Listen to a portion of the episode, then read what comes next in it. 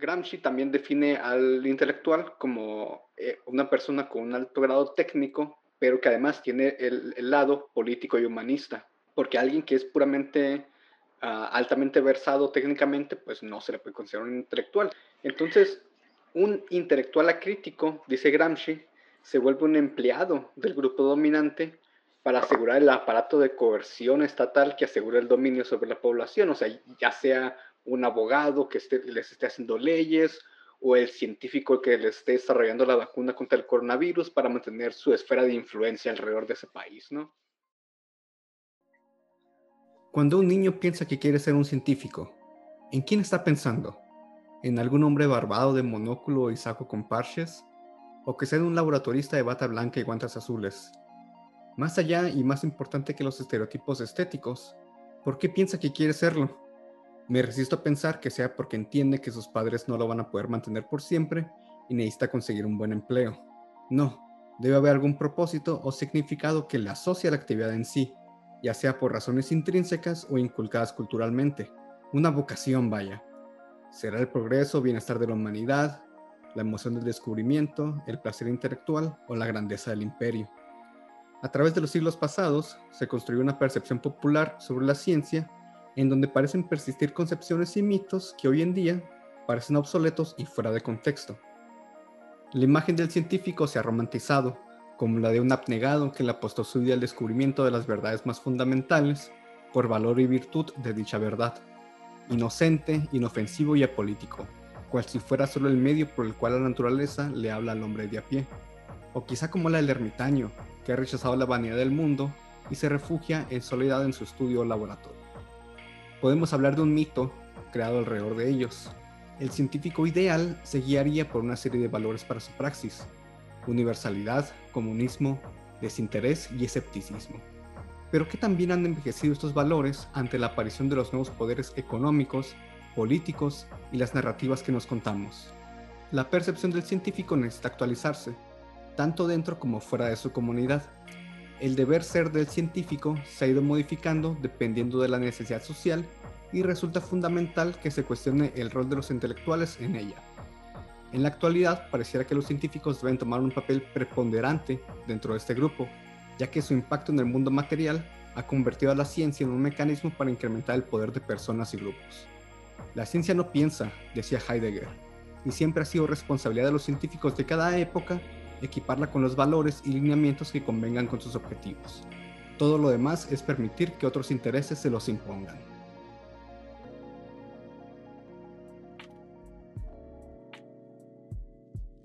Dijeron que no volveríamos, pero no pudieron callarnos. Vuelve ciclo límite, temporada 2. Kit Carlo Magno de vuelta al aire. no nos morimos. Sí, Kit Carlo Magno. Sí, la verdad, yo quería tener más tiempo en el verano, la neta, y, pues se nos cruzaron unas cosas, ¿no? Hay medio raras, sí. Y una pandemia. Pues es que la, pandemia y pues había que andar con Susana y todo. Pero pues tampoco estuvimos flojando todo este tiempo. Ah, tenemos una novedad que es la, página web. Hay quien que nos cuente el marco porque, porque él fue el que le estuvo... él fue el que trabajó en eso. Simón. Bueno, ya habíamos planeado un par de cosas con eso. Yo creo, tenemos algunos textos que vamos a poner ahí. Va a haber, va a haber columnas, pues, blog posts, las cosas. Tenemos pensado, yo tengo pensado escribir un, par de cosas ahí que yo creo que van a ser interesantes para muchas personas. Podcasts eh, también, ¿no? Sí, los podcasts se suben ahí. Las ligas con las, redes sociales. Ah, sí, también, este, digo, pues nunca lo decimos acá, ¿no? Pero ahí tenemos Twitter, ¿qué más? Facebook, eh, YouTube, ¿no? Esas son las únicas que tenemos. Este, pero ahí nos pueden seguir y se me hace, yo, quiero, yo quisiera hacer algún par de cosas con los comentarios de la gente, este, que si han llegado en YouTube, más, bueno, más que nada en YouTube, pero la página también tiene su espacio para, para mandar los mensajes y, y estaría bien que, que, se utilizara y también en Twitter, este, ya vamos a estar más activos ahí, vamos a publicar un montón de cosas. Entonces, eh, pues los invitamos a que, a que entren, este, libre, todo. Se van a publicar varias cosas. Hay unas columnas ahí del, del Dani ahí medio. Simón, bien piratonas, pero pues ahí estaban acá. Medio, medio maniacona. Pero la liga es, es ciclolímite.net. todo pegado, ciclolimite.net, ahí están todas las redes y todas las cosas y todas las verdades del mundo, ahí se encuentran. y luego, luego, también vamos a subir ahí materiales, ¿no? De, sí, recursos, este, libros, acá. PDFs. Ajá. Simón. Yo ando trabajando en, en, una, en una biblioteca virtual comunitaria, ¿no? A ver, sí, vi, vi, que tengo ya 320. A la bestia, faltan 100. Faltan. Ah, vamos, a, vamos a subir contenido de las mejores pinturas de Bob Ross. Todas las temporadas de Bob Ross. sí, man. Sí, luego, luego, dije ahí, vamos a subir una galería ahí con, con, con los atractores acá, que, que, a veces dibujo acá. Ah, sí. Y Esa puede estar en la página. También, ¿no? Sí. La página está en constante cambio. Desde ciclolimite.net va a estar cambiando. Se le van a agregar cosas. Y la neta, este, hay altas esperanzas respecto de eso. Entonces, chequenla, tienen los artículos, están muy buenos, la verdad. Este, y, y en más en camino pronto. Eh, ya, ya se acabó el, descanso este, nuestro. Y, el, y al que y al que adivine por qué el dominio es .net, le vamos a mandar a regalar una camiseta de ciclo límite. Sí, no.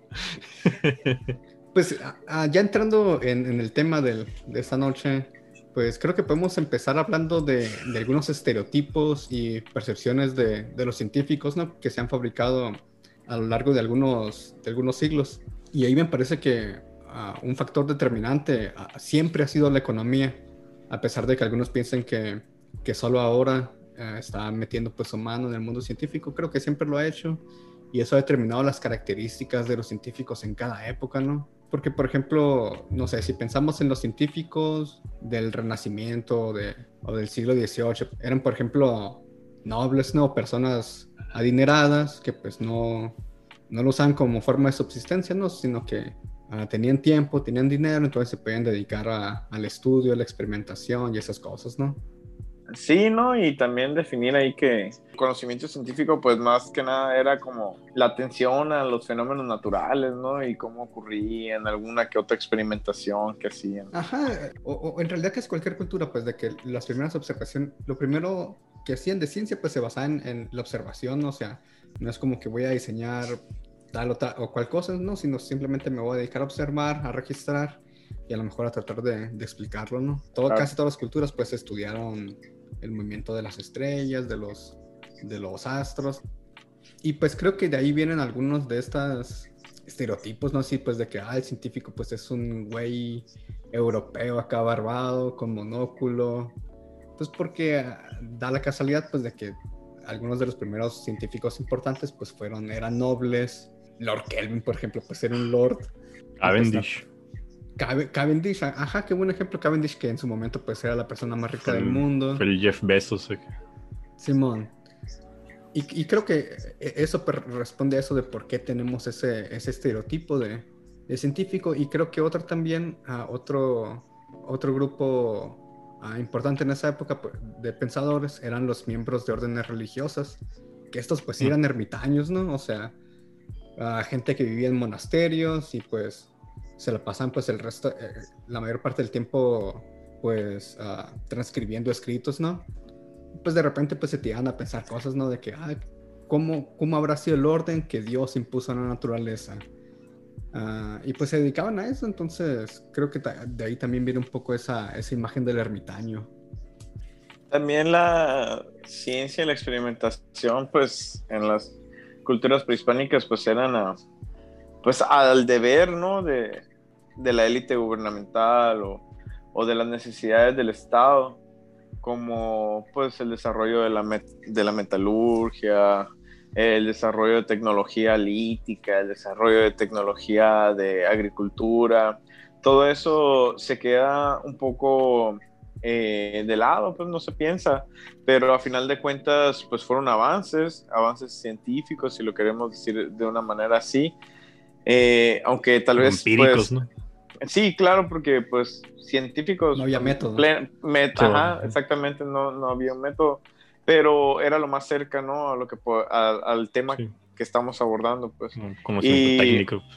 un conocimiento técnico, desarrollo del intelecto, desarrollo y todo con base en las necesidades sociales pues que existían, no únicamente del, del Estado, ¿no? El Estado era el que regulaba, pero sí había un interés social evidentemente en el desarrollo de tecnología, ¿no? Ya por decirlo de una manera así, eh, pues general. Sí, y económico, pues como Arquímedes, ¿no? Que detuvo la flota de persa, o no sé si era persa, pero detuvo una flota como por tres meses, este, usando unos ganchos para chingarse los barcos que había. ah, pues, sí. y, al final lo mataron en un sitio de una ciudad y, y, con órdenes de no matarlo porque pues, este, pues era muy inteligente, ¿no? Este, todavía siguen hasta, hasta, la fecha. El tornillo es un invento de Arquímedes. Este, entonces el vato, aparte, desde entonces se ha usado, este, bueno, incluso hasta ese momento se ha usado la, a los intelectuales y a los este, pues, eruditos como para al servicio del poder, ¿no? Porque entonces se, se dieron cuenta que, ah, pues esta racita me, me, va a ayudar a hacer el asedio de esta ciudad más, más fácil acá, o defenderme mejor, tener mejor tecnología para chingarme a los otros. Sí, todo el desarrollo tecnológico e intelectual al servicio del Estado. Sí. Siempre la, los poderes económicos han estado detrás de la ciencia. Por ejemplo, Euler, que era matemático, ¿no? Y, o sea, la, la, mayor parte del trabajo de Euler es como que pendejadas de teoría de números o cosas de física así, pues como que súper abstractas. Pero el, el trabajo por el que le dan el premio, el premio de ciencias de la Academia Francesa es un trabajo sobre la colocación óptima de los timones en un barco. O sea, porque pues, no mames navegación. O sea, qué, importante para esa época. O, Gauss, de que justificaba sus investigaciones de, de, la teoría del movimiento de la luna para decir, ah, pues lo podemos usar como, como métodos de navegación. Pues, y otra vez, por esa justificación. O, o pinche Kepler, ¿no? De que le hacía horóscopos y, le, le decía al, al pinche. ¿Para, para quién Al rey de Rusia, no me acuerdo. Está, está, en su corte y decía, ah, guacha, güey, encontré la pinche órbita de, de, Marte, güey, y te la entrego a ti, güey, tú ahora eres el pinche emperador de Marte, el vato, a la verga. Simón, güey. Ah, sigue aquí en mi corte, güey, yo, te sigo manteniendo. el, a ver, ¿qué más hizo? Sí, bueno, pero ahorita que decían eso, güey, de hecho me, acordé que, veas qué loco, en la tesis acá llegué a una conclusión así bien rara. Que te cuenta que en Teotihuacán, güey, era un estado así como de...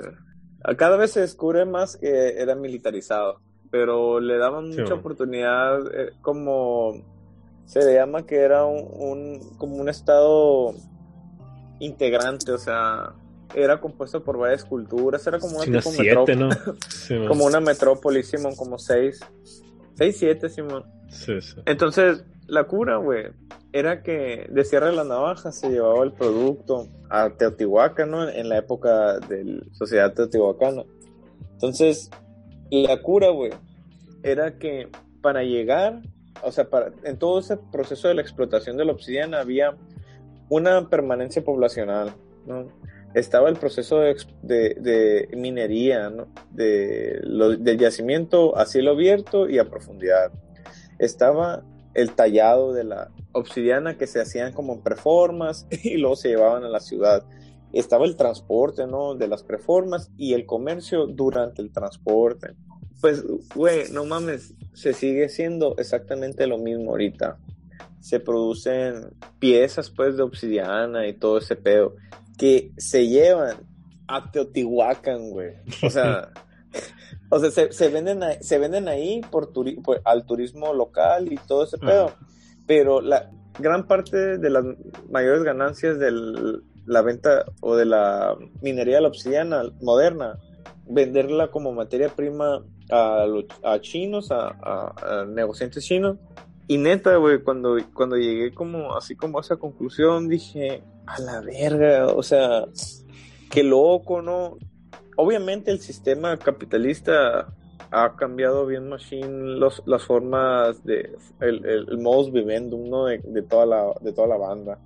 Pero es bien impresionante, güey, cómo ver que la tecnología o la ingeniería, ¿no? Por decirlo así de una manera, qué impresionante pues cómo el mismo conocimiento científico, porque se desarrolló conocimiento científico, tendría que abundar un poco más pues en el, en el tema para explicarles por qué, pero créanmelo. Entonces, eh, el conocimiento científico que se tuvo que desarrollar para explotar el yacimiento de Sierra de las Navajas, güey, es el mismo que se utiliza ahorita, pero los fines, a pesar de que se, se haga prácticamente lo mismo, los fines son diferentes. Y son diferentes, ¿por qué? Porque los intereses son diferentes, güey, completamente acá. Entonces siempre ha habido esta figura de, intelectuales o de pensadores y siempre ha estado al, al servicio de poderes económicos y políticos, pero tal vez ah, la diferencia es que en épocas pasadas no eran profesionales tal cual, ¿no? Por ejemplo, como ya mencioné, o sea, ah, pensadores del siglo XVII, uh, XVIII, no sé, los pensadores de la Revolución Francesa, pues como, pues eran nobles, o sea, hacían eso en su tiempo libre, eran científicos amateur, por decirlo de una manera. Y conforme pasa el tiempo, ah, comienza la institucionalización de la ciencia y con eso la profesionalización de los científicos. Muy bien, estoy de acuerdo con eso. Y entonces eso, ya, eso ya cambia muchas cosas. ¿Cuál es este? Yo, entiendo la, un profesional así, o la idea de un profesional como, como apolítico, ¿no? Como, como alguien que, que trabaja, bueno, en el caso del científico, como alguien que, un científico profesional diría que es como alguien que trabaja con la misma seriedad o, con el mismo empeño desarrollando veneno que, creando vacunas acá. ¿A eso te refieres con, con profesional o no, sé? Pues para empezar, que, está formado en una institución no académica. Ah, y la segunda, pues es que se introduce al mercado vive de eso, para pues, ponerse, ajá, vive de eso precisamente. Ah, entonces, pues se tiene que regir por alguna ética. A lo mejor, pues se debe entender eso de que ahora trabaja por encargo y no por una iniciativa o autonomía propia. A, ver, pero ah, ah, no, no más, eh, que ahí me causa ruido algo, pues en, ese caso, entonces un, un, profesional de la ciencia, su ética está regulada por, por su trabajo o por su convicción, porque hay muchos científicos que trabajan por su propia cuenta, ¿no? Y, y, a través de la historia nos han demostrado, o la historia, ¿no? Nos ha contado que hay científicos que han desarrollado sus propias eh, hipótesis, teorías. Sin embargo, siempre hay un deber como, como laboral, pues, ¿no? Con una connotación laboral. Eso hace que su ética cambie. O sea, es como una, es, es una interrogación ahí. No lo, pues. tiene que no, lo tiene que cambiar, pero sí influye en ella, de acuerdo a los valores que, que imperen, yo creo. Y, creo que un ejemplo que podemos tomar ahí es el de Fritz, uh, Fritz Haber. Fritz Haber, pues, era un nacionalista alemán que oh, vivió a, a, inicios de siglo, ¿no? Y él a lo mejor, o sea, su vocación, su, su valor, pues era la grandeza del, del imperio alemán. Entonces, por eso él él va con, los oficiales alemanes y dice, oh, te tengo esta cosa en el laboratorio que mata gente, lo puedo, lo puedo estabilizar para usarlo como arma de guerra y a partir de eso usaron a la gente mostaza en la Primera Guerra Mundial, ¿no? Entonces ahí su ética, él como valor personal de, de la grandeza del imperio alemán, pues lo lleva a poner sus servicios a, a matar gente, pues o sea. Sí, sí, sí, pero su pero de, alguna manera no creo que él, supongamos que su pensamiento haya estado hipotéticamente ¿no? en contra del Estado y por alguna razón del destino quiso ayudar a, políticamente al gobierno. O sea, no, no creo, o sea, en realidad su ética estaba formada con tendencia a la, a, la militarización, pues. O sea, no, no, no, cambió, no cambió radicalmente para crear un arma de la muerte y, y así pues, apoyar. E, e, e, él, tenía ya una, una, ética previa de que, o sea, yo no puedo ah, usar la ciencia para matar gente a menos que sea en favor de defender a mi patria, ¿no? Ah, claro. esa era su ética, creo, su moral. Es, la misma, este, pues lo mismo que hicieron todos los científicos que participaban en la guerra en cualquier país, pues no se desarrollaban cosas para su país. Pues. Siempre. La diferencia ahí de que de decir, O sea, la diferencia quiero. ahí de que le, le dijiste, o sea, el, el sujeto fue y les dijo, ah, yo tengo esto, en vez de que le dijeran por encargo. Te inventas algo matón acá, sino que él dijo, ah, yo tengo esta cosa. Es la, es la Pues, diferencia pero que veo. los hay los dos casos, yo creo. Bueno, pero este en Pero, específico pero siento siempre, por decir algo, a Fritz Haber propone esto de, de usar agente mostaza, pues a, a- algún chalán ha- a- han de haber contratado en el laboratorio, o sea, ese chalán en su autonomía puede decir sí o no, dependiendo de, de su, de la ética que lo rija. O cuando se, se está reclutando para el proyecto Manhattan, o sea, creo que ahí también ah, uno tiene la libertad personal de decir sí o no.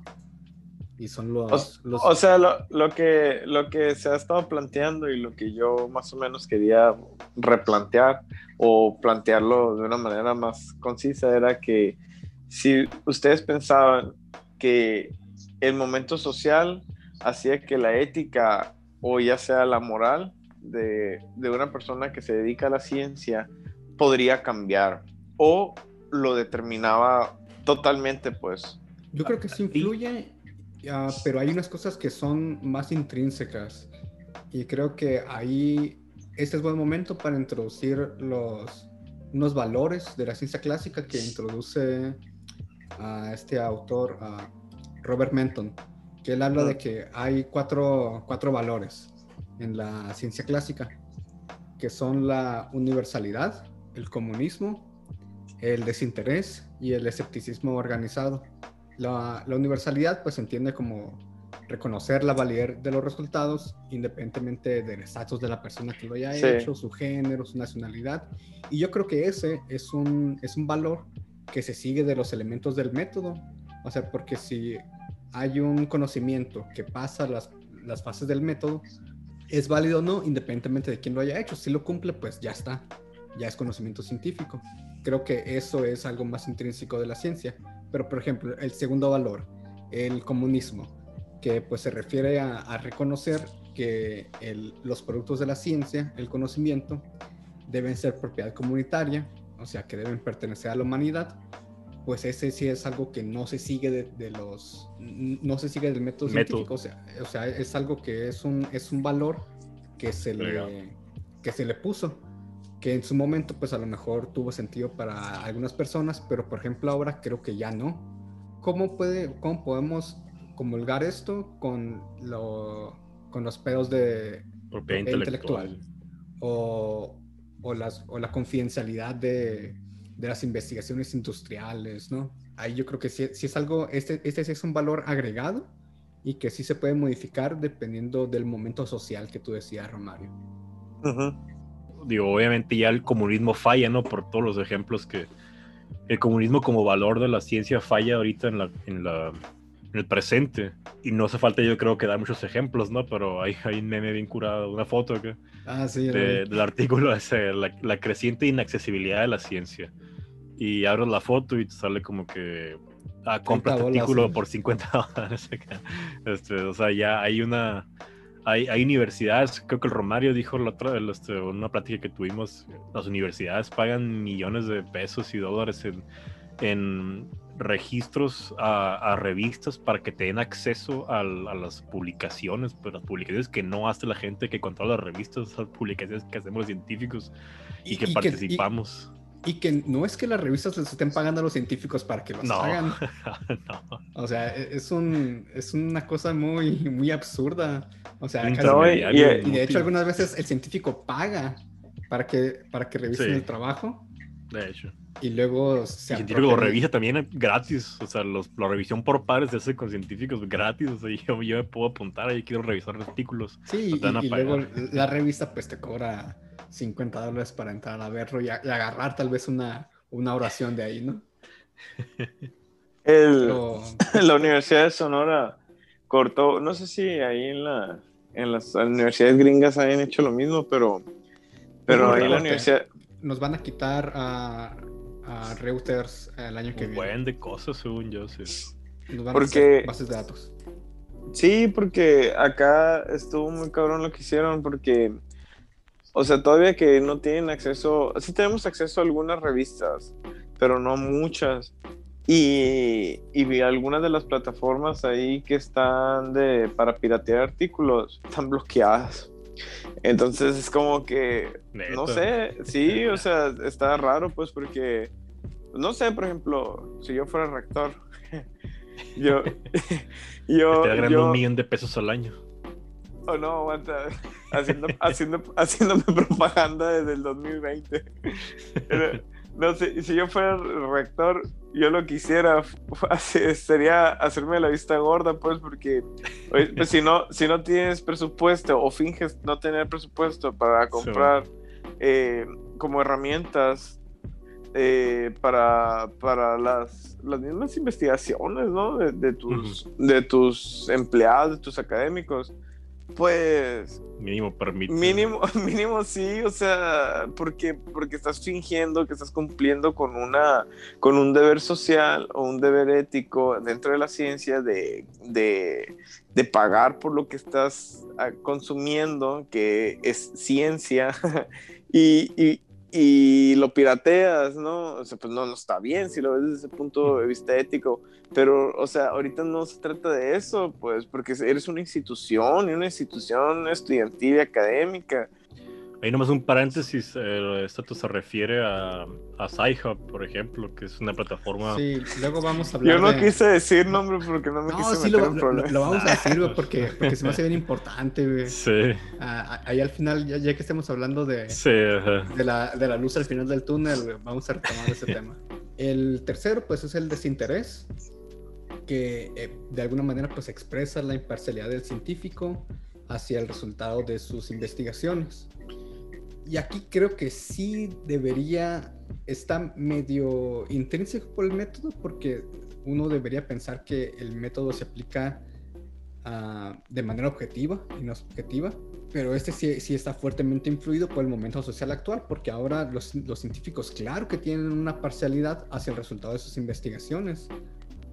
Ya, ya lo decía el Marco en otro programa, de que cada vez hay menos artículos donde la hipótesis es falsa, porque hay una necesidad de estar publicando y publicando ah, y estar constantemente pues validando tus hipótesis. Sí, sí. Ah, y, y luego Sí, pero- en el- estamos leyendo pues un artículo de ah, este va- vato, un físico, Adam Limska, y por un ejemplo que se me hace muy preocupante, ¿no? De que ha- hay unas estadísticas, ¿no? De los comités federales de Estados Unidos sobre la efectividad y, y seguridad de medicinas, ¿no?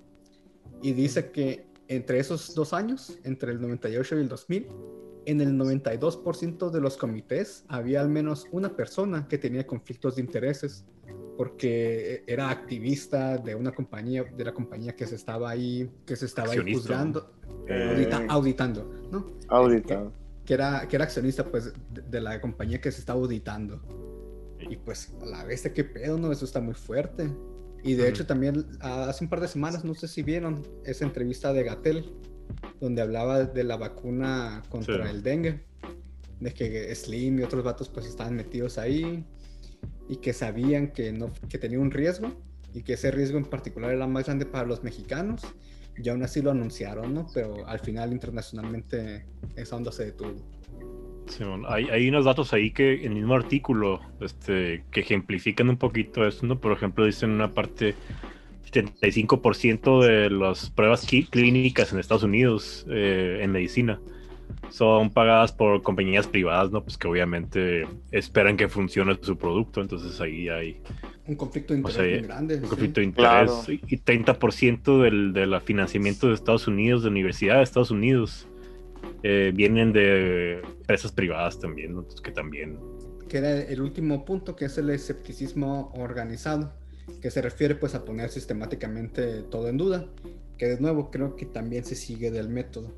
Pero ahí tenemos un, un problema, ah, porque creo que se está afectando actualmente, porque es difícil asegurar mantenerte escéptico ante todo, porque no hay quien pueda estar constantemente revisando todo el material que se está produciendo todos los días, ¿no? Que es lo que también ya hemos platicado aquí había también había una, una matemática ah, de la que voy a hablar también más adelante, Isabela, Isabela Guava, que dice que antes había muchos resultados que se, que se redescubrían o, o se repetían ¿no? en, en la ciencia, que era porque no había una comunicación efectiva, ¿no?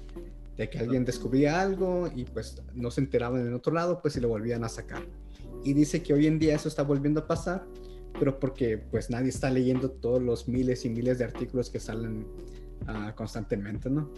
Pero igual eso, este, ¿hasta qué punto era? Era el, cuarto. El escepticismo, sí. Eh, pues, o sea, igual eso está un poco implícito en el método, ¿no? Sí, ajá. Entonces yo creo que ah, podríamos hacer una evaluación, ¿no? De que, a ver, de estos cuatro puntos, ¿con cuáles nos quedamos? ¿Cuáles deben vivir? ¿Debemos agregarles más? Pues para eso, para eso yo creo que primero hay que definir eh, la temporalidad de lo cuando hablamos del científico moderno, ¿no? O sea, que, a, qué, ¿a qué modernidad nos, nos, nos, referimos y de qué estamos hablando? Pues eso, eso de, de Menton este, es de los ochentas, no creo. Eh, sí, no está yo, yo creo que Sí, yo creo que valdría la pena como que ver ahorita mismo este, cómo ha cambiado, pues porque ha cambiado. Lo que dice, eh, digo, me adelanto un poquito, es este, lo, yo, este, el sujeto del artículo dice, pues las dos que no son obvias del método científico no se han mantenido, ¿no? El comunismo y, y el desinterés. Y, la, y el desinterés, ¿no? Este, y el falla el desinterés, si me dejan empezar, puedo empezar si quieren. Sí, dale. Eh, falla el desinterés, este, específicamente porque, bueno, para empezar, esos intereses, porque se meten intereses privados en la, en la educación, en las universidades y así. Y aparte podemos ver como consecuencia también de, de esa necesidad de estar publicando eh, o, de tener resultados positivos para quien te está financiando. Eh, un ejemplo es que el 50% de los artículos de psicología no son replicables, ¿no? se duda de su, de su, de su validez, pues 50% es bastante. La mitad de ellos, pues. Eh, y en ese sentido, ahorita que están diciendo sobre, no, pues es que ellos deciden, decidieron libremente ayudarnos y, al país, pues este, sí lo entiendo en el sentido de que pues su moral les decía hay que defender a tu, defender a tu país es, es bueno, ¿no? Entonces ah, si defiendes tu país con tu conocimiento, pues eso es lo, eso es lo bueno, ¿no? Esa es, su moral. Y sí lo entiendo desde ese sentido, pero, o sea, ahorita, no sé si sea, no sé si sea lo mismo ahorita, eh, que voluntariamente se decida la estamos en guerra, ¿no? y bueno, no todo, no todo el mundo. No una em, guerra obvia. No, no, no, activamente en escala así, pues como, como esa, pues este.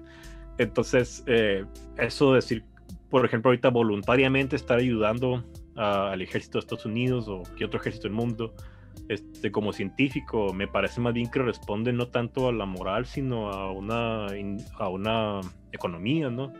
Este, y pues eso es, es, complejo, ¿no? Yo creo que es, un, es una consecuencia de un sistema de desarrollo científico ya privatizado, ¿no? Donde los obreros este, son los científicos que se convierten en unos obreros, este, no por demitar a los obreros, ¿no? Me refiero a que nada más trabajan, o sea, no son dueños de lo, de lo que hacen, ¿no? Sino que lo hacen para alguien más.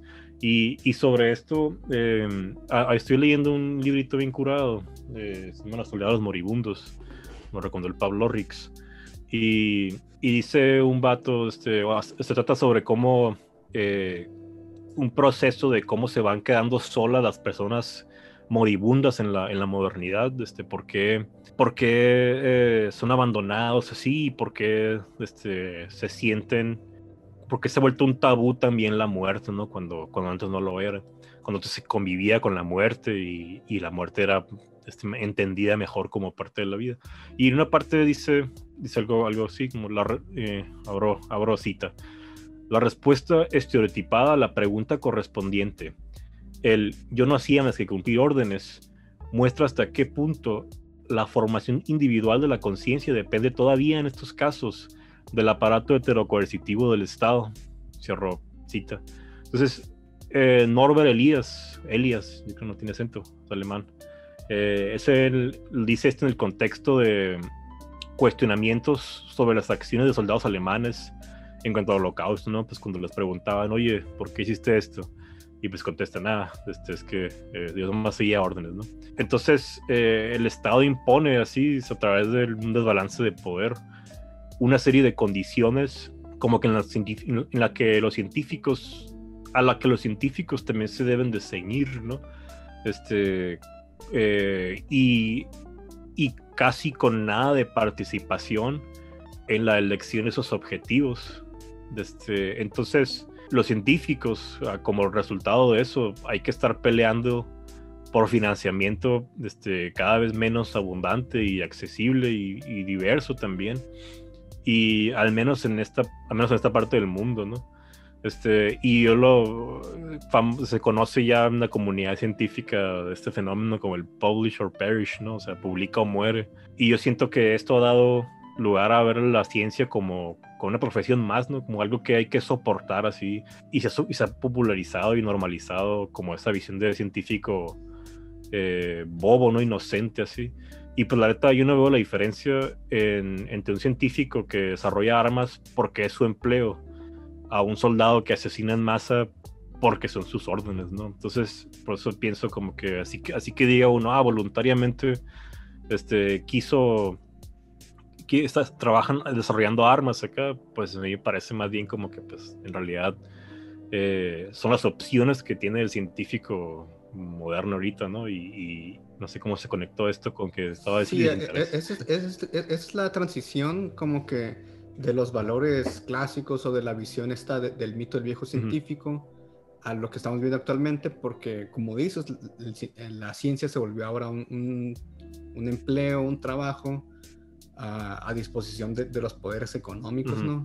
Por eso se, se, ha visto trastocada esta serie de valores. Sí, sí, o sea, y digo, en el sentido de decir todo esto por, para referirme como que a cómo este, esto les interés, pues ya no, no está vigente y, no puede estar vigente en un, en un, estado. Y yo creo que no debería ya. Y tampoco, o sea, ese aspecto de la, de la politicidad del científico, ah, sí, claro, creo que ya por, sí. por, bien común, o sea, es algo a lo que debemos renunciar. Sí, claro, eso estoy de acuerdo. O sea, purezas, o sea, ya no, creo que es, es ingenuo ya mantenerlas. O sea, yo me puedo mantener en una postura de, de intentar, por ejemplo, el comunismo, o sea, yo en, mi idealismo yo puedo abogar por ella, o sea, para mí uh, debemos tratar de, de, democratizar el conocimiento, hacer que todo esto que producimos esté a disposición del público general, uh -huh. pero también puedo reconocer que el, tratar de mantenernos muy puros ya políticos, pues va, nos va a traer a todos un perjuicio. Pues es que el, el, el pedo ahí yo creo es que ni aunque lo intentes se va a poder, ¿no? O sea, de cualquier manera toda actividad que hagas es una actividad política, lo quieras o no, pues. Entonces a mí me parece... Sí, pero, o sea, el camino fácil es, es, es, es alienarte. Sí, como tú decías, de que sí. se normaliza, de que, o sea, o sea, en cuanto empiezas a cuestionar el sistema de financiamiento, el sistema de revisión por pares, eh, todo este rollo de las revistas científicas, pues va a llegar alguien te va a decir, pues sí, pero pues ¿qué se le va a hacer? Así, son, las, así son las cosas, ¿no? Sí.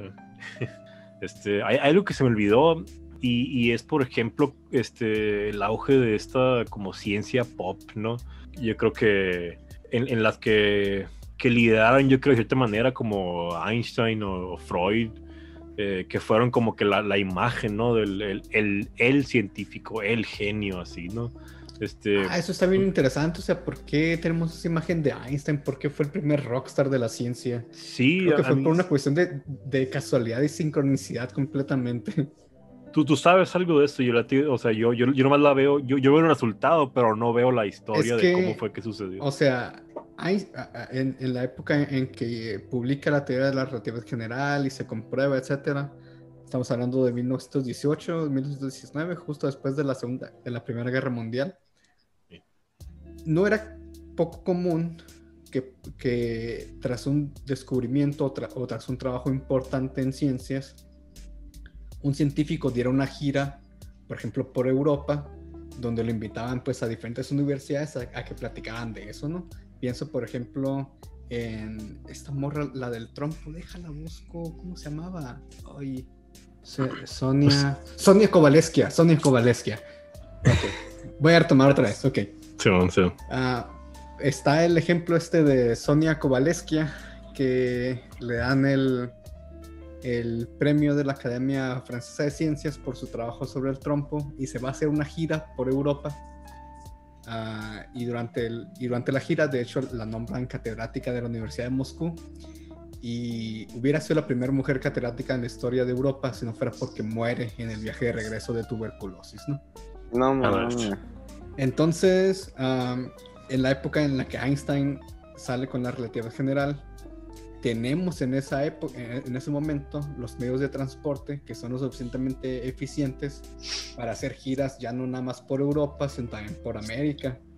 Mm. Entonces, va, va de gira por toda Europa, va de gira por toda América, y cada vez que llega a una universidad es como que se hace un revuelo, y los periodistas de repente, ah, viene alguien que, que dicen que acaba de cambiar la cosmovisión del universo, ¿no? por eso se vuelve tan, tan mediático de repente. Creo que, eso, creo que eso fue lo que pasó. Qué curioso. porque e, e, e, era un escándalo cada vez que llegaba a una universidad. Está también esa historia de cuando va a la Universidad de Bristol y los estudiantes de física le dicen a los estudiantes de, alemán de que, eh, oigan, vengan, va a venir a, Einstein y pues va a dar la clase, va a dar la, la plática en alemán para que practiquen su alemán. Y entonces los estudiantes de física no entendieron nada porque estaban en alemán y los estudiantes de alemán no entendieron nada porque estaba hablando puras maniacadas, ¿no?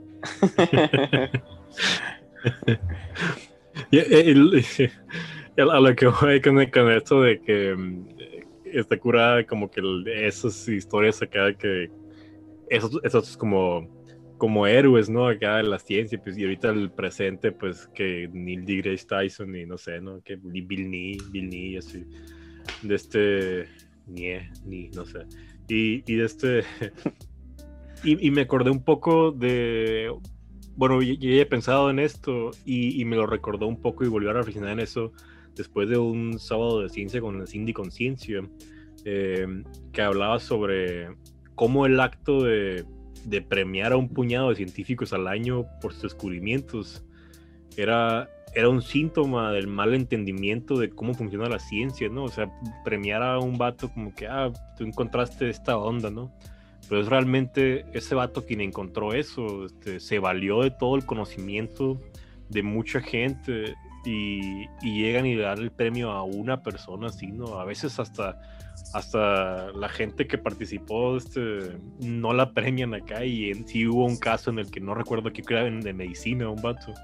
Y, y, no le dieron crédito y hubo un proceso legal bien cabrón hasta que le dieron reconocimiento y tuvo que dar el ganador parte del premio a ese sujeto. Pero me parece que este, la existencia de esas figuras pop científicas y, y de cosas como premiaciones así individuales a científicos, este, me parece que añade a la visión contemporánea individual, ¿no? Y refuta este, la, el valor de, del comunismo en la, en la ciencia. Este, y yo también pienso que debería de, de, de, considerarse el comunismo en la ciencia como, como fundamental este, y, y tomar en cuenta este, en esas premiaciones que yo que ni, ni, estoy en contra realmente pues, de eso, porque, porque aparte da licencia a unas personas para decir cualquier pendejada, pues, ¿no? Y, es muy conocido. Em, y el, punto es como que el, comunismo no está, no está siendo dado ahora y yo creo que en parte de eso este, es la individualidad, la existencia de los científicos pop y, y esos premios, ¿no? Me parece que esos son son unas cosas que hay que, hay que, hay que mirar con un ojo más crítico, se me hace. Ya contrastamos como que una visión antigua y cómo son las cosas en la actualidad, pero parece que por alguna razón ha persistido también estos mitos y han influenciado en la generación actual que ha decidido entrar al mundo de la ciencia. Yo sé que a mí me pasó. Sí, sí, Entonces, sí, ah, sí, estaría curado, creo que discutir, o sea, a título personal, ¿por qué motivos o bajo qué percepciones nosotros decidimos estudiar ciencias? Ah, bueno, todo bien, yo empiezo. Es que se me hace interesante, pues, porque esta, la visión o la propuesta del autor que hemos estado citando acerca de el deber ser o, o la necesidad del científico moderno como regido por estos cuatro factores, pues, ¿no? Y si se hace una revisión así como detallada, como la hizo Marco, está bien interesante porque todo redunda a una cuestión de un sistema político, pues, ¿no? Y un sistema, y un sistema económico, en donde, pues, lamentablemente estamos, está todo el mundo eh, sostenido y regulado, pues. A algunas potencias les conviene, a otros países periféricos en el sistema mundo, pues no. Entonces, yo creo que los que estamos aquí hablando somos eh, actores de clase media, ¿no? O sea, ni siquiera hablándolo eh, por un estrato social, es social económico. Por eso mismo, en, en mi caso, o sea, yo soy geólogo, pues. por si pensaban que era albañil. Yo soy geólogo y solo, solo me dedico a, a hacer estudios a, hacer estudios de naturaleza geológica. De las piedras, pues. De las piedras preciosas. del cristal de tus ojos.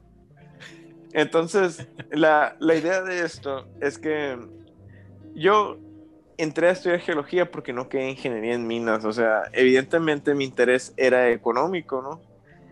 ¿Por qué? Porque yo tenía 17 años y a mí lo único que me interesaba, pues, era lo que normalmente te interesa a los 17 años, ¿no? Tener dinero para invitar a tu novia o a tu novio, ya sea el caso del Dani y el Marco, para ir, para ir a cenar y que tu mamá te prestara el carro. Entonces, sin embargo, no quedé en ingeniería en minas y, me, y pues dije, bueno, pues quedé en esa que se llama geología se, se, escucha interesante el nombre, pues lo voy a entrar. Me dijeron que los geólogos ganaban muy bien, pues va.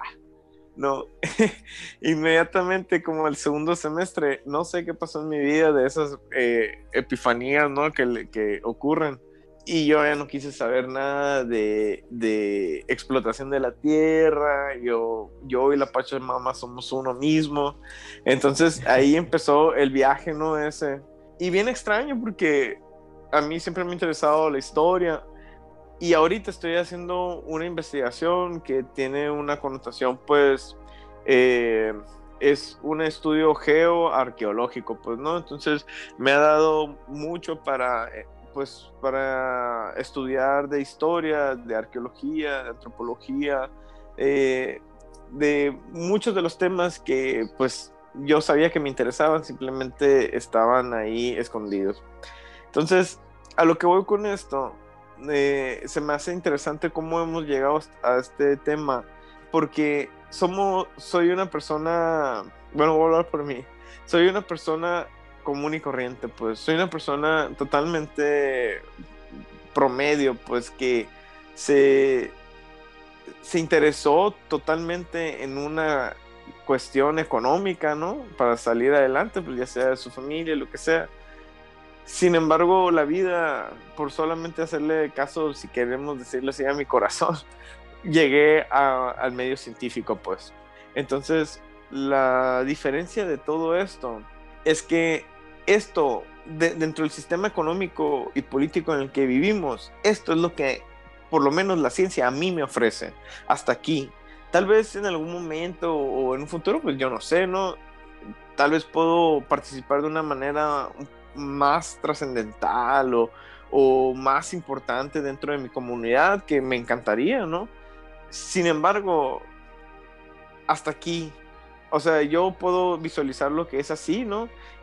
porque No porque no me interese, sino que la realidad o mi realidad es, es, es, esa, pues no sé si, no sé si me, me a entender, pues. O sea, mi, no es, ni siquiera por mi estrato social ni nada, es, porque la realidad de mi país y la realidad ahorita de mi país y, de mi eh, comunidad y de mi presencia social, pues es esa, ¿no? Y, y es, por decirlo así, lamentable, pero también es, pues a mí es, para mí es satisfactorio porque estoy haciendo exactamente lo que nunca o nunca pensé que me iba a gustar tanto, pues, que es la ciencia como lo más sencillo y lo más eh, simple que puede presentarse, pues, ¿no? Pero más allá de cuestión de catástrofe o cuestión de algo demasiado complejo de resolver, de cuestiones políticas y todo eso de intervención en mi sociedad, pues no creo que vaya a haber, pero pues tal vez si me equivoque, ¿no? Cura, me gusta, me gusta la historia porque, porque contrasta un montón con, con la manera en la que yo me, me introduje, ¿no? con lo que yo decidí estudiar física. Este, se me hace chilo, ya, ya, lo había escuchado antes, ¿no? Pero se me hace curada como que recordarlo así y, ver ese contraste, porque yo cuando, cuando yo decidí estudiar física eran los tiempos de 2012 y en México estábamos a punto de tener una, una elección presidencial en la que hubo fraude, obviamente, porque, porque México. Y, este, y había, había un, un, sentimiento, yo creo, este, todavía no entrábamos para cuando, este, más bien todavía no decidíamos qué estudiar para cuando fueron las elecciones, pero, o oh, sí, 2012, sí, 2013, ¿cierto? Ya sí, ya, ya, habíamos, ya habíamos votado y luego fue, entramos. Fue en, fue en, fue en no, 2012. Yo tenía 18. Y... Yo, yo, yo, ahora yo tampoco voté. Pero bien, pero bien que le ibas a la América.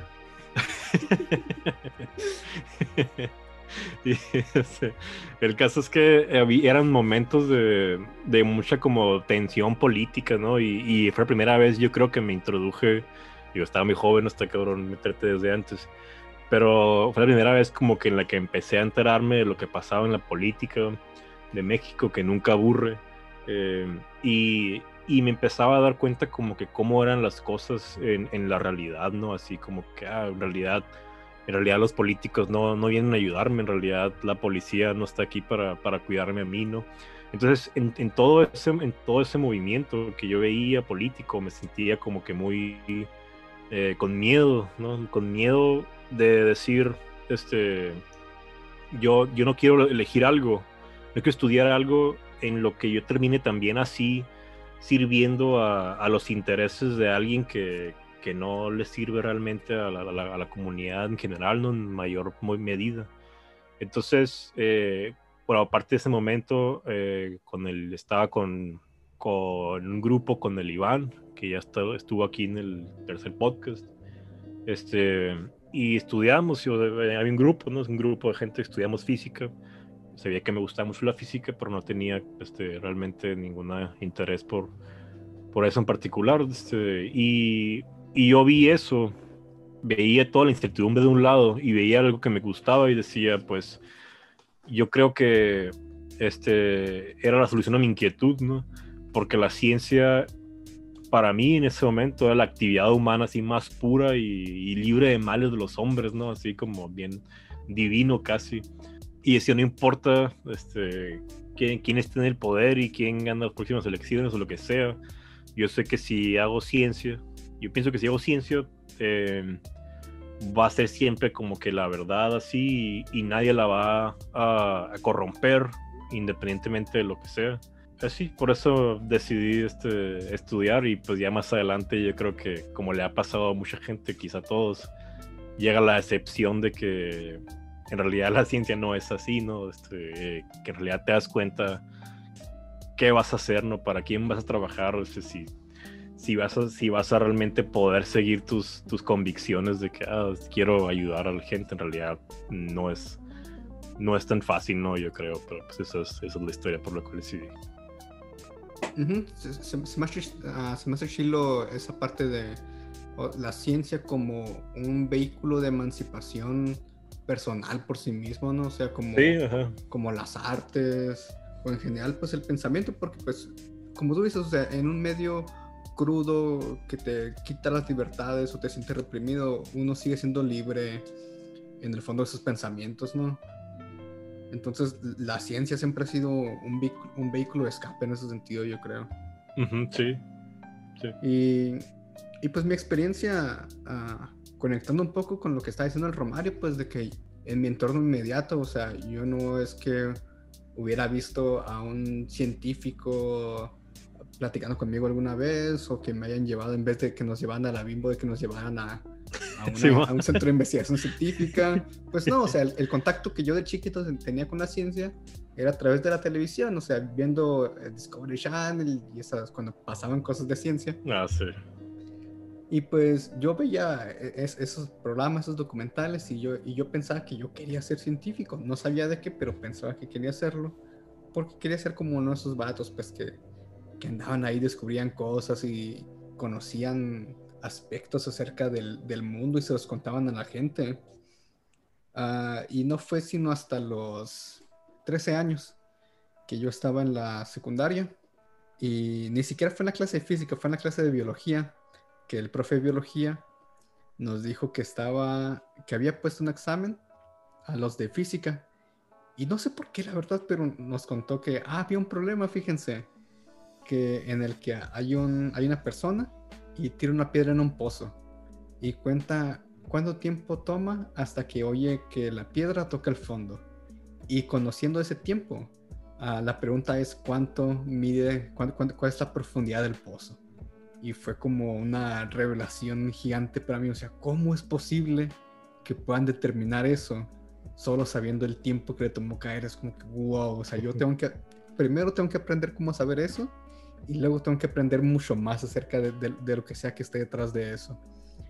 Y ahí fue cuando me enteré, pues, que lo que estaba detrás de eso era la física.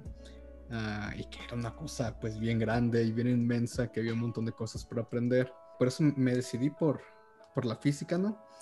Y yo creo que en ese sentido, en esa época de mi vida al menos sí me veía como, y por un aspecto pues de personalidad también, o sea, me veía como a lo mejor como, como un ampere, así que era, es el estereotipo del, del científico descuidado, de que un día estaba platicando con Napoleón y no se dio cuenta, o de que anotó, anotó la, la, ley de Ampere en un carruaje y se lo olvidó y luego lo estuvo correteando por toda la ciudad, ¿no? Cosas así, ¿no? Así pues una persona distraída que anda en las nubes. Uh, apolítica. Sí. Y ya conforme uh, he ido entrando más al medio, pues me he dado cuenta de que uh, no puedo mantenerme así. O sea, hay que, hay que tomar una, una postura política dado el desencanto que, que hemos observado pues en el medio. Y estaba reflexionando también el otro día, ¿no? De que uh, la imagen que yo tenía del científico pues venía, pues como les digo, de la televisión o de, o de ciertos medios que de cierta manera me proyectaban esa visión antigua del científico. Y les platicaba la otra vez que nos juntamos de que el otro día estaba viendo el, el América Cruz Azul y estaba, me está pirateando ahí la... La vergüenza. La, señal, no, no me da vergüenza. Estaba pirateando la, señal de Telemundo, que pues es una, es una televisora gringa, pero para el mercado uh, hispanohablante, ¿no? Entonces, uh, en el entretiempo pusieron este comercial del ejército, ¿no? De que únete al ejército. Y salían con sus gráficos del Call of Duty. Y lo que me llamó un montón, un montón la atención es que ponían a un científico ahí pues de, de bata blanca ahí moviéndole a un, un matraz y dije a la bestia, o sea, esta es la imagen que está proyectando del científico ahora, o sea, si, a los niños les están diciendo, si quieres ser científico, el ejército es el lugar para ti, o sea, oh, se me hizo una cosa muy, muy fuerte. Pero pues es la, es la realidad del, de, de, estos tiempos y de, y de este país específicamente de, ese país. Sí, sí, no, eh, precisamente eso, pues a mí siempre me ha llamado la atención, ¿no? Que a pesar de que yo no, no era un, neófito en, todo, en toda la cuestión científica, pues antes de entrar a, a geología, yo sabía que me gustaba, pues, la física, la matemática no tanto, pues, pero sí la, la cuestión de los fenómenos físicos.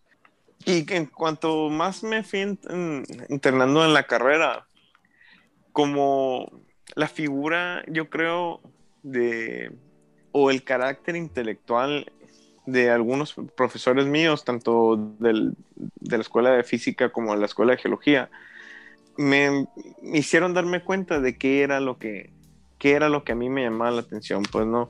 Entonces, yo creo que eso mismo también, a pesar de que yo siempre he sido de una ideología, no, no, no quisiera decirlo como izquierdista, ¿no? Creo que es más así como disidente, ¿no? Siempre estar molesto con, o siempre estar inconforme con, con la realidad política del país, siempre que lo amerita, ¿no?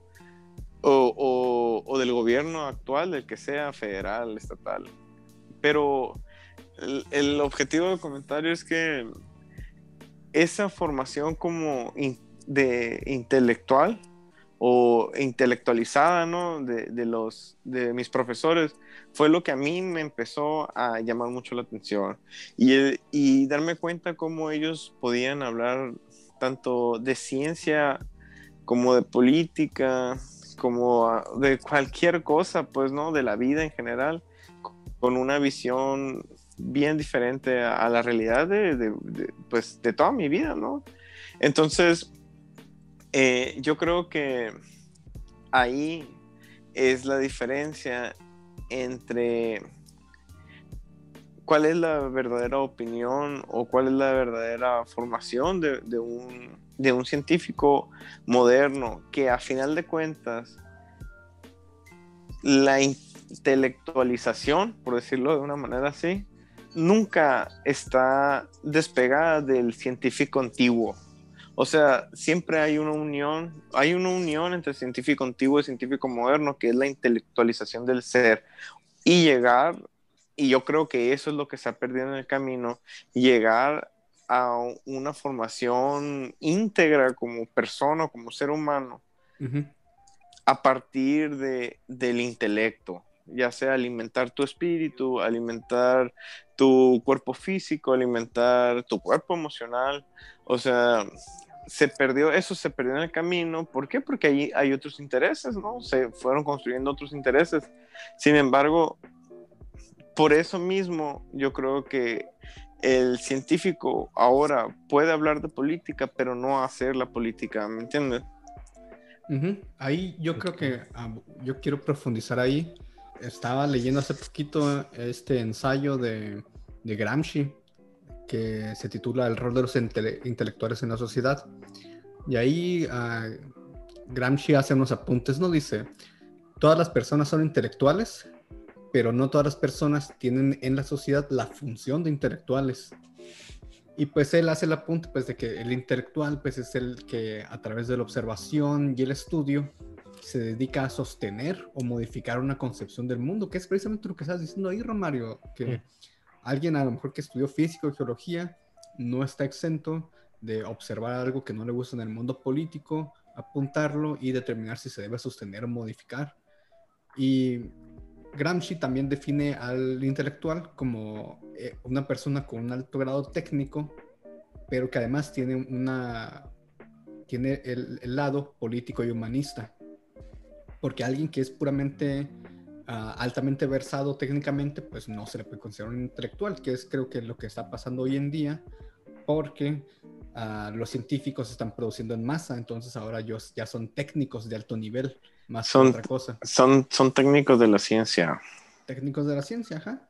Entonces, un intelectual acrítico, dice Gramsci, se vuelve un empleado del grupo dominante para asegurar el aparato de coerción estatal que asegura el dominio sobre la población, o sea, ya sea un abogado que esté, les esté haciendo leyes o el científico que les esté desarrollando la vacuna contra el coronavirus para mantener su esfera de influencia alrededor de ese país, ¿no?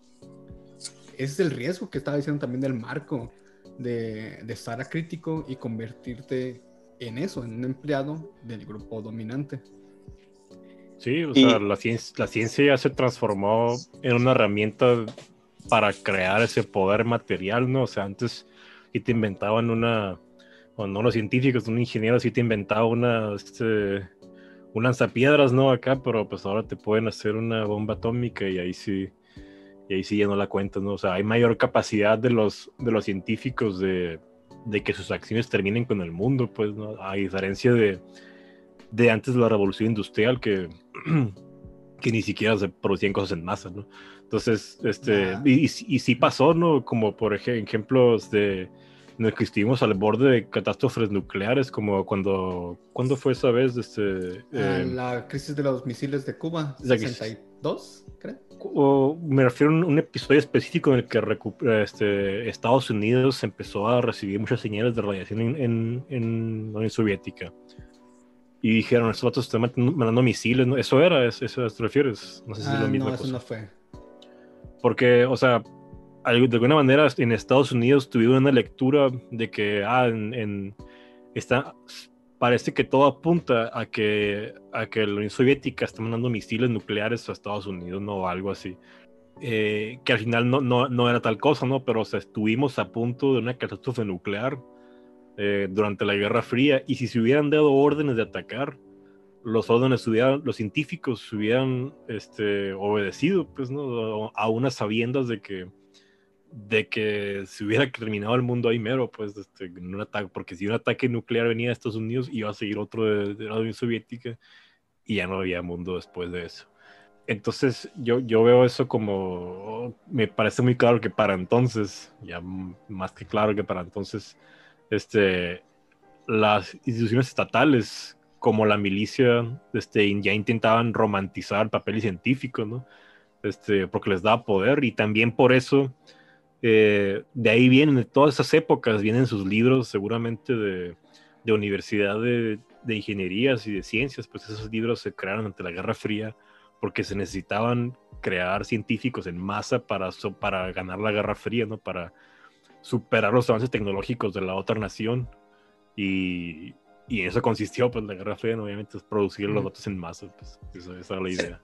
Sí, la, la figura del intelectual, o sea, es una figura muy vieja y bastante universal. El otro día le estaba contando, pues, de que se me hizo bien chido el otro día que estaba leyendo que entre los, entre los series, entre los Comcac, ah, ellos tienen la figura del Hand uh, Hijakoquacoms, a ver si lo pronuncié bien, no tengo ni idea, pero que significa el que enseña lo que pasó en el mundo, que pues es, el, es la persona que pues va Qué bonita traducción, qué curada. el, el saber oral, ah, que sabe de, la fauna terrestre, la fauna marina, sabe de astronomía, y que ese es su rol en la sociedad, recopilarlo y luego enseñarlo. Ah, la diferencia es que antes ah, este persona que enseña lo que pasó en el mundo tiene poco impacto material en él y ahora tiene la capacidad pues de llevarnos al holocausto nuclear.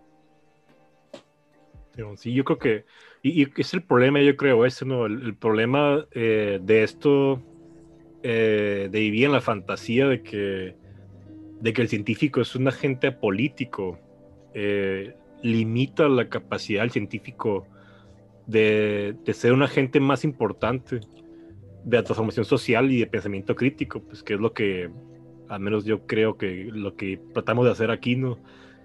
y no darse cuenta que son los científicos, somos los científicos los que los actores que permitimos El esos cambios materiales. Sí, o sea, este, o sea, somos es, es como si fuéramos o sea, no, no tener esa esa esa pues conocimiento, pues esa eh, responsabilidad. Es como si fuéramos quienes producimos y desarrollamos las armas y no discrimináramos a quién se la vendemos y por qué razón, este, siguiendo casi únicamente las exigencias del mercado, eh, excepto que no es como así, sino que es exactamente así, ¿no? O sea, eso es lo que está pasando. Eh, Es que eso, eso para mí eso es lo más importante, porque se dijeron dos conceptos eh, bien importantes. Uno es el pensamiento crítico y la otra es la responsabilidad. Pero yo me podría hacer la pregunta de ¿y pensamiento crítico sobre qué y responsabilidad de qué? O sea, ¿por qué? Porque ese podría ser como la interrogativa común, ¿no? Por decirlo así. Pero yo no sé cómo sea en el medio, en las escuelas, en las escuelas de física, ni en las escuelas de geo- geología, en otras escuelas de geología, de biología, pues a los compañeros que, que estén escuchando el podcast, pues nos encantaría escuchar eh, cómo es la dinámica del pensamiento crítico y la responsabilidad en, en- dentro de sus compañeros.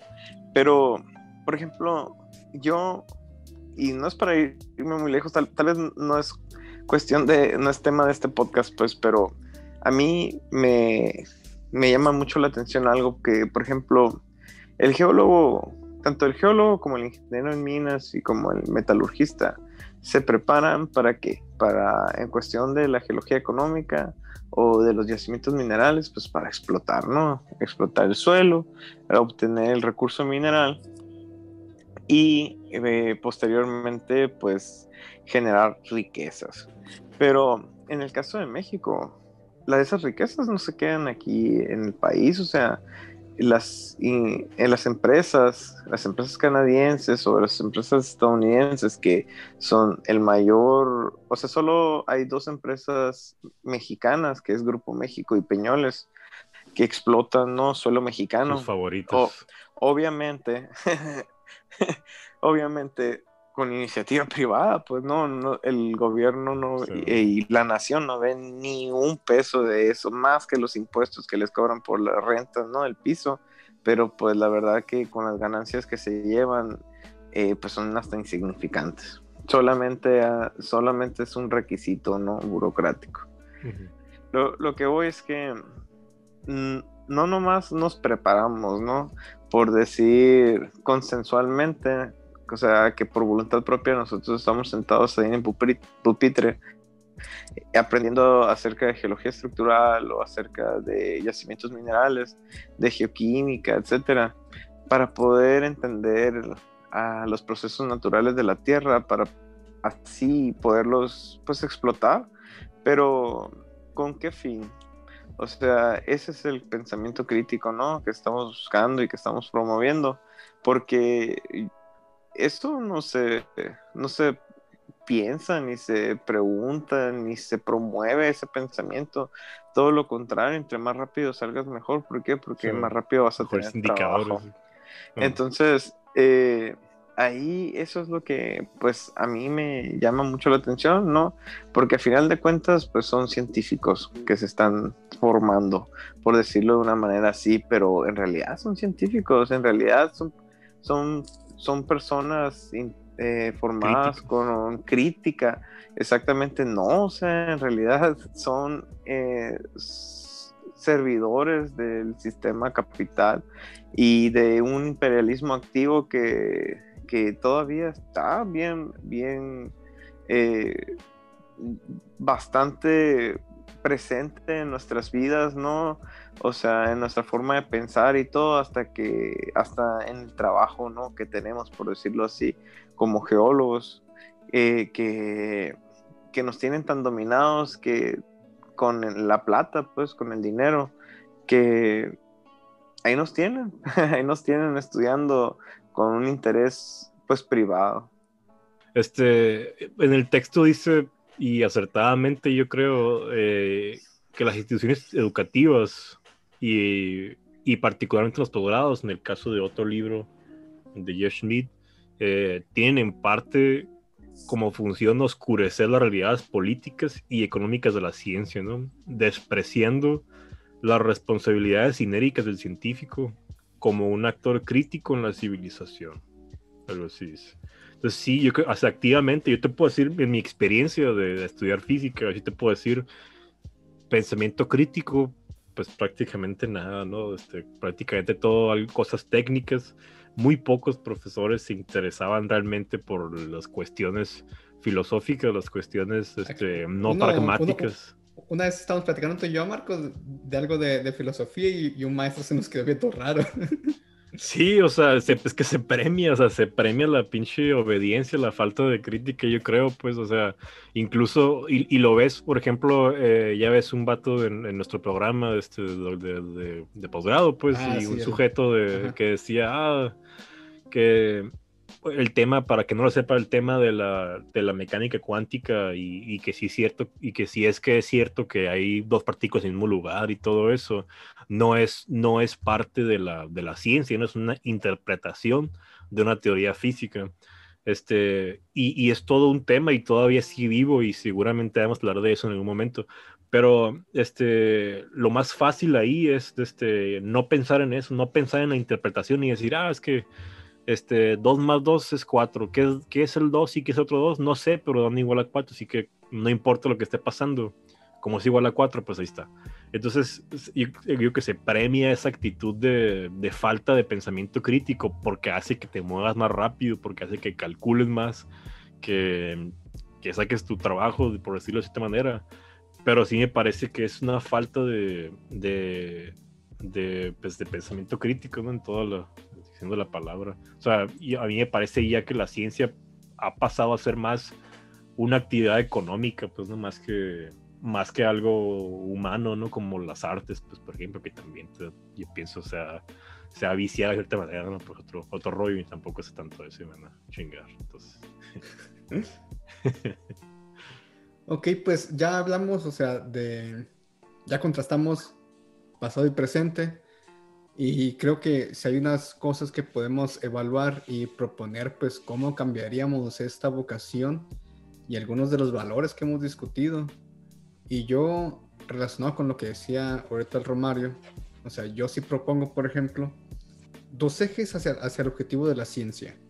Uno, basado en, lo que dice el marco de que, o sea, la ciencia como una actividad ah, que emancipa al humano por sí misma, pero también por otro lado, o sea, tampoco pensar que eso es todo y, estar ahí nada, nada pues ah, soñando despiertos todo el día, sino que la ciencia sí tiene que estar orientada a algo que tenga un impacto material en el mundo.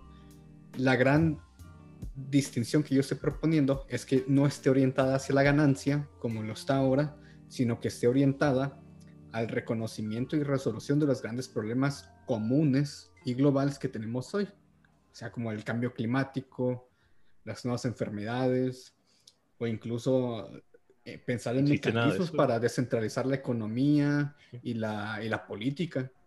Creo que esa, si, vamos a, a, buscar un objetivo material de la ciencia, creo que ese debería ser. Sí, de acuerdo. Yo tengo, bueno, no sé, Román, tienes lo que sí, porque tengo un rollote acá bien cabrón. sí, nomás, nomás agregarle ahí lo que dijo el Dani, que eh, pues yo pienso que el, que la ciencia más que como un fundamento es como un artefacto, ¿no? De que de, de un de un pensamiento o de la o es un artefacto en la construcción de un pensamiento crítico. ¿Por qué? Porque alguna vez estaba leyendo un, libro de, de, Bakunin que decía que, que tampoco era bueno que un científico estuviera en, sea líder, ¿no? De un país o algo así, porque siempre, como la ciencia está en constante cambio, pues su pensamiento y sus, y sus, eh, como dirigencia siempre iba a ser inestable, pues. Entonces, si sustentamos todo a un pensamiento científico, pues es como un pensamiento positivista, ¿no? Que eh, solo en la, a, la, a, la, vanguardia del pensamiento científico y pues no, o sea, en realidad solamente es un arma más que, que fundamenta un pensamiento crítico. Ajá, por eso hay que equiparla también con la parte humanística. Claro. Sí, yo mm, digo, esto del deber ser está cabrón, pero lo que la, imagen que yo tengo, sí, el ideal que yo tengo, es que los intelectuales deberían, y yo digo los intelectuales y, y no nomás los científicos, ¿no? Este, los intelectuales deberían al menos de retribuir a la comunidad, ¿no? O sea, resolver los problemas de la sociedad, así como, como el señor Dani. Em, que según yo, para empezar, es el papel de la, de la universidad, ¿no? Y, y, a mí, por ejemplo, no me parece totalmente erróneo cuando una persona de a pie dice algo como que es que eso que investigas de los efectos termoeléctricos cuánticos no me sirve de nada, ¿no? Y, y ¿por, ¿por qué? Porque en realidad este, porque tiene razón, ¿no? O sea, si alguna vez esa persona si llega a ver, a ver beneficiada por, por, por eso que, que, acabo de decir, este, va a ser algo tan, va a ser tangencial, ¿no? O sea, casi accidental, así residual, yo creo incluso. Este, esos descubrimientos. O, a muy largo plazo. A largo, o también a largo plazo. Pues, o sea, esos descubrimientos que se hacen en las universidades o en los centros de investigación estatales o privados. Eh, no tengo datos para esto, pero me parece que en buena medida son para aumentar la ganancia de alguien que ya tiene dinero, ¿no? Que no tiene problemas. Este, entonces, por ejemplo, un ejemplo es el desarrollo del Internet más rápido, que lo apoyan los usureros que, que mueven la bolsa de valores para tener ventajas de tiempo y hacerse más ricos todavía, ¿no? O sea, y un ejemplo más claro, yo creo, es el desarrollo de las tecnologías para hacerte adicto a aplicaciones como, como se expone en el documental este que está un poco de moda, el dilema de redes sociales. Este, porque hay gente en, esos casos hay gente que sale de instituciones públicas pagadas con los impuestos de toda una comunidad para que sea alguien desarrolle tecnología para esclavizar en ese sentido a esas personas que permitieron su educación y se beneficie esta persona y sus jefes que ya son millonarios, ¿no? Entonces sí me parece, sí me parece una, una mentada de madre eso, ¿no? no, y tampoco estoy diciendo que, que no se haga investigación científica, digamos, como teórica. Básica. Eh, básica, porque es la, que yo pretendo hacer, de hecho, ¿no? Lo que digo es que especialmente esas personas le debemos algo a la sociedad y, en mi opinión, una de las formas de, de, apoyar activamente es participando activamente en la política, este, no, y no, me refiero como que a lanzarse para gobernador, ¿no? No necesariamente, pues, sino que entrar a la conversación, pues participar y no hacer de menos ese tema que, que es muy importante, pues dejar de despreciar eso como, como algo superficial, casi obsceno, yo creo, algunas personas como que, ah, no, es política, no, no, no, no, no me meto en eso, o sea, hay que usar esa inteligencia para analizar y, y expresar las opiniones y así evitaron que sea un poquito la manipulación y, y la rapiña de, de, los que ya están en el poder, pues, ¿no? Entonces, sí, este... o sea algo que yo siempre he dicho es que la comunidad científica debería ser más activa en la toma de decisiones públicas. Sí, claro, sí. Y también es la conclusión de este vato, ¿no? De, una manera, de cierta manera. Y escribe el artículo este en el que, en el que, leímos. Y, o sea, no sé, este, para mí, y digo, para ello, para formar eso, yo creo que la universidad y en general toda la educación, pues debe, debe dejar de instruir con un sentido individualista, ¿no? Aunque aunque la escuela eduque así, el, el, hecho de que la escuela eduque así no es únicamente este, causa, sino resultado también ¿no? de, que, de esa idea individualista. Este, y, leyendo el mismo libro este que, que les digo, eh, como que esta individualización, individualización es, es, causa de muchos problemas y específicamente lo que platica el vaso, ¿no? Pero, por ejemplo, dice, eh, abro cita acá, en las sociedades más desarrolladas, los hombres se entienden a sí mismos como seres individuales e independientes, como mónadas sin ventana alguna, como sujetos aislados frente a los que se encuentra el resto del mundo, y por lo tanto también sus congéneres como mundo externo, mientras que en el mundo interno se hayan separado de este mundo externo, y en consecuencia también de los demás seres humanos por un muro invisible. Rosita, ¿no? Y luego ya va y desacredita eh, por qué esta idea es incompatible con la realidad, que el hombre forma parte de un mundo de hombres y objetos. Este, o sea, básicamente diciendo, pues eso, esa idea de, de, individualidad pues no, no, no, no, corresponde ¿no? con la realidad. Este, y que se ha como que legitimado un poco por, por tradiciones filosóficas, ¿no? Este, porque siempre piensan como que en el individuo, pues así, ¿no?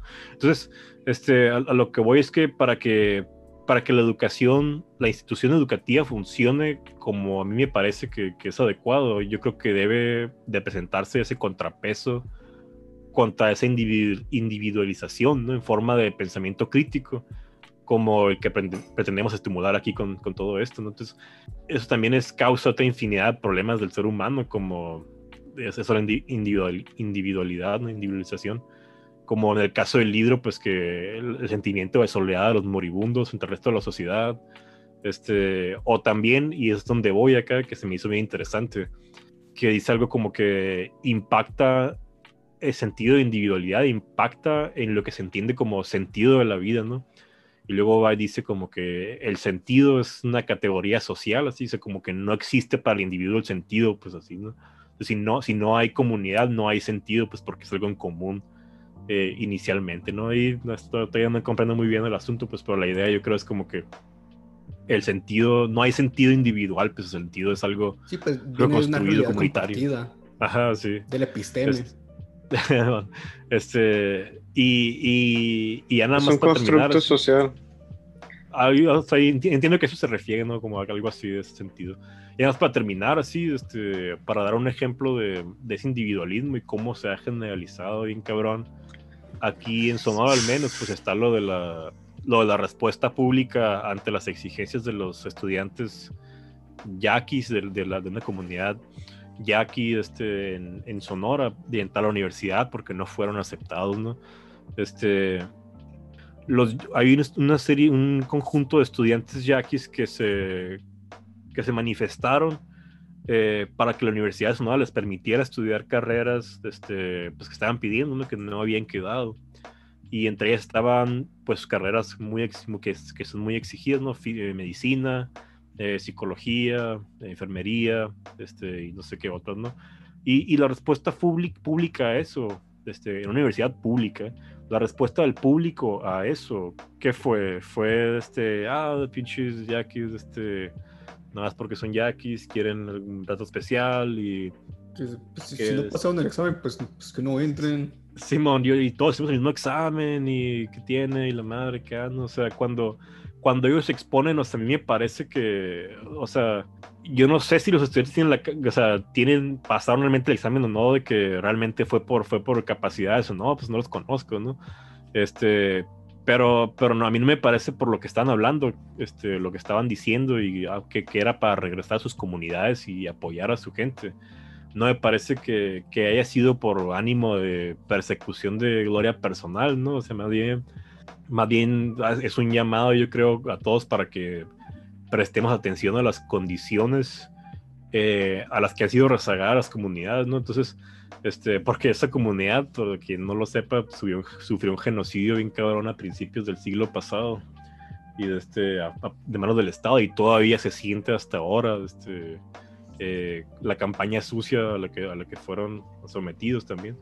Y, y, la respuesta fue esa, ¿no? O sea, la gente diciendo, ah, no, pues es que eh, no pasaron, así que pues no, que no les den, que no les den educación, ¿no? Pero, este, ellos también pagan la, universidad, ¿no? O sea, ellos también son, son, son, más de Sonora que cualquiera de nosotros, pues, este, entonces, eh, eso, hacer eso, este, como que decir, ah, no, que no, que no vengan y, y si no pasan el examen, que no entren. Me parece como que ya individualizar bien feo eh, todo ese sistema educativo, ¿no? Como, como, si la, como si la universidad fuera para, digamos, en específicamente pública, fuera para, para abrirse paso uno mismo, este, como individuo así ante el mundo, en vez de para solucionar los problemas que tenemos en común, pues, ¿no? Entonces, eh, pues se me hizo bien, bien piratón eso. y eso tiene que ver con, con, algo que ponía ahí en la introducción, que ponía la pregunta. ¿Qué también han, envejecido estos valores ante la aparición de los poderes económicos, políticos, que ya discutimos de eso? Y agregué otra cosa ahí, las, las narrativas que nos contamos, que igual puede haber puesto el episteme en el que vivimos. Y pues pasamos de un episteme donde vivíamos en comunidad y teníamos pues nuestro sentido de arraigo a la tierra, a la comunidad, donde ahora tenemos una visión individualizada de la vida que me dice, pues a lo mejor yo quiero estudiar medicina, pero ya no por el bien de mi comunidad, sino porque me va a dar un buen dinero, un buen estatus y me va a permitir tener un buen lugar en esta carrera de las redes sociales de ver quién es el mejor individuo, ¿no? eso influye un montón, yo creo, en, en, la elección que alguien haga de carrera científica, por, por decir alguna. Y pues, ¿qué hago con esa profesión? Si la quiero nada más para ganar dinero, para ganar estatus, o si hay una vocación detrás de eso. Tengo todavía dos cosas de las que quiero discutir acerca de esta revaloración de los valores y una es el que creo que hay un, valor que el actual sistema económico le agregó al quehacer científico, que es la productividad, por razones obvias, ¿no? Y que creo que es algo que se tiene que reconsiderar también, o sea, es todo esto que ya hemos platicado del público muere, que está ligado con, con otra cosa que quiero que comentemos, pues que de hecho lo había propuesto Romario, que no nos quedemos nada más con, con este ejercicio de, de, apuntar con el dedo a lo que pensamos que está mal, sino también ver, o sea, qué está haciendo otras personas en el mundo, como que desviaciones del sistema que, que podamos ver, pues como, como, ejemplos de posibles nuevas praxis. Y entre ellas está esta matemática, Isabela Guava, que pues puso ahí un documento que se llama Repensando las universidades en la era del cambio climático, donde habla pues de todo esto de que hay muchos artículos que nadie lee, que nadie está revisando con cuidado, y dice, yo no tengo ningún pedo en que nos detengamos todos, dejemos de sacar cosas y nos pongamos a leer, nos pongamos a leer y a revisar qué es lo que realmente sabemos, meterle pausa a esta pinche máquina y ver dónde estamos parados entre otras cositas así leves, pequeñas que ella dice, ah, que se me hacen muy curiosas. Esto pues fue antes de la pandemia y dice que a le hace un despropósito los estar acá rato pues dando conferencias que del otro lado del país o del otro lado del mundo, nada más para tener así currículum. Dice, pues podríamos tener congresos virtuales y no habría ningún pedo. Estar viajando constantemente por avión tiene una huella de carbono muy, muy grande y entre otras ideas ¿no? que, que, propone ella, es más interesante pues ver pues qué, qué, qué propuestas hay. Ah, y también estaba esta de, de ah, esta, esta morra Alexandra El Bacayán, que creó esta página Sci-Hop, apúntenla ahí, donde puedes buscar pues cualquier artículo ah, ahí que te, te, cobren 50 dólares para el acceso tú le, le, metes ahí el título y, ahí te lo va a dar gratis, ¿no? O sea, es una, es una bendición inmensa para muchos investigadores, de hecho, que como dice Romario, de que nos han estado quitando el acceso a ciertas bases de datos. O sea, qué, qué, qué revolucionario, qué chilo que haya un proyecto que quiera liberar el conocimiento de esa manera. Y también ahí está otra página que de hecho no sé muy bien por qué existe, porque creo que es, es de, es de una universidad, no me acuerdo cuál, el, el Archive uh, ARXIB. Es de Cornell. Ah, es de Cornell, ándale. Uh, donde básicamente pues lo que hacen los investigadores es poner ahí la, el mismo artículo que pone la revista, pero pues en el formato de la revista, como un borrador. Uh, y lo usan pues entre otras cosas para obtener la retroalimentación de otros investigadores, pero igual se, o sea, el asunto. Se, puede, ajá, también, y, pero también o sea, se puede ver como una base de datos muy valiosa, o sea, para, para conocer pues, de ciertos temas, aunque es más de física y de matemáticas, ¿no? O sea, sí los veo como unos ejemplos muy chilos de que al menos ese, ese valor del comunismo, al menos del comunismo de la información, del conocimiento, tenemos hoy más que nunca las herramientas para, para realizarlo. Ah, no sé si querías hablar del, del Jeff Schmidt. Eh, no, pues nomás, este, o sea, sí existe esa gente, pues ya ahí como dices, ¿no? La, la del Shy Hub y la otra. Eh, eh, disidentes. sí, pues disidentes acá que, que se que sí se plantan contra esto, pues no, no es como que a mí, a mí me, me, me desespera mucho la, posición de que, ah, pues no hay nada que hacer, son las cosas, ¿no? Es como que, pues, si, no haces nada, pues no, no va a pasar nada, ¿no? Este, si se pueden hacer cosas, pues si se pueden hacer cosas ahorita ya, y hay gente que ya las hace. ¿Conclusiones? Ah, esas fueron las mías, ¿no? Ah, eh, mi, conclusión, mi conclusión es que es como una pregunta retórica si podrías llevar a... En la actualidad, podrías criticar de la misma manera la función del científico, pues, o sea, así como lo propone el autor de esas, con esos cuatro factores, pues, o sea, se puede, si se puede, o sea, abrir como un tipo, un algoritmo, pues, ¿no?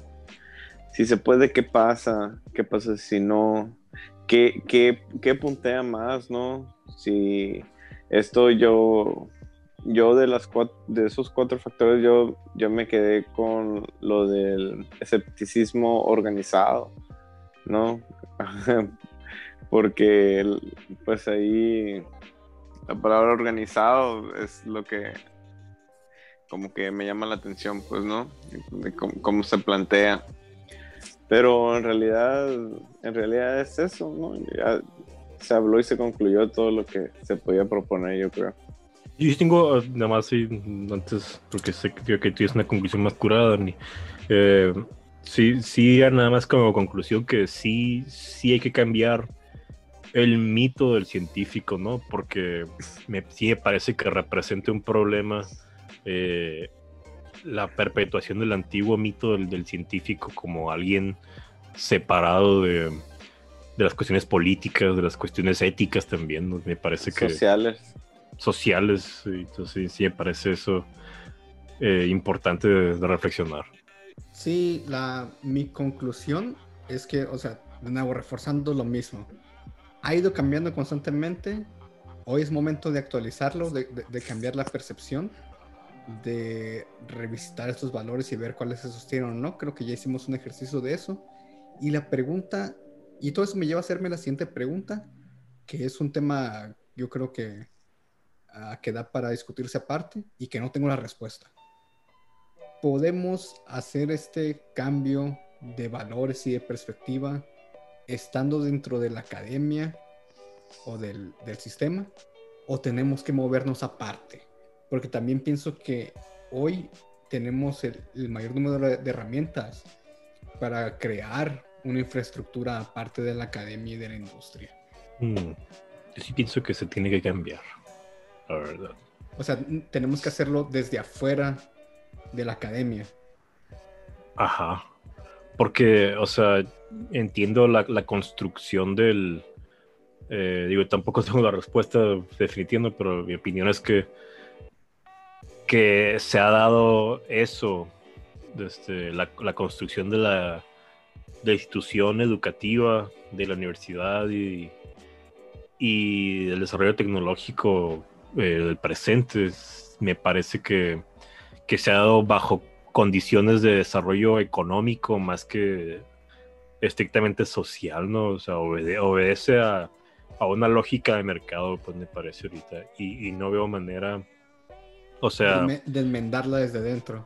Sí, porque, por ejemplo, en el caso, es que yo creo que en, en el centro o, o, cerca del centro se encuentra esto de la, de la propiedad intelectual, ¿no? Que, que, ya no sume, para empezar, en las, propias, en las propias contradicciones de lo que es la propiedad, pero aparte, este, o los problemas que yo veo con lo que es la propiedad, pero aparte, otros problemas técnicos dentro de los, o sea, fundamentales acerca de, de la propiedad intelectual, ¿no? O sea, la propiedad intelectual pasa por este momento, por una crisis bien cabrona, este, eh, que a lo mejor y luego hablamos de eso, está, está interesante.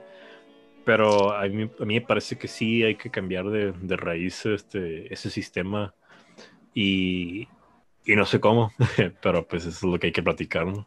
Ajá, hay que platicarlo. Y pues ya volvimos y pues uh, yo espero que a partir de, de, aquí ya retomemos otra vez un, uh, emisiones más o menos periódicas como lo teníamos a principios del, del, año. Y recuerden, pues tenemos una página web y qué bueno que me recuerdas que me recordó ahorita el marco. Uh, sigan a nuestra camarada Cindy Conciencia. Uh, también tiene un canal de YouTube, ahí pone algunas cosas, ahí tiene, tiene un par de videos chilos. Uh, también pues publica mucho en Instagram, publica, publica historias, tiene sábado, sábado de ciencia, ¿no? Todo ciencia. Hey. Ajá, habla, que... habla, hablando de individualismo.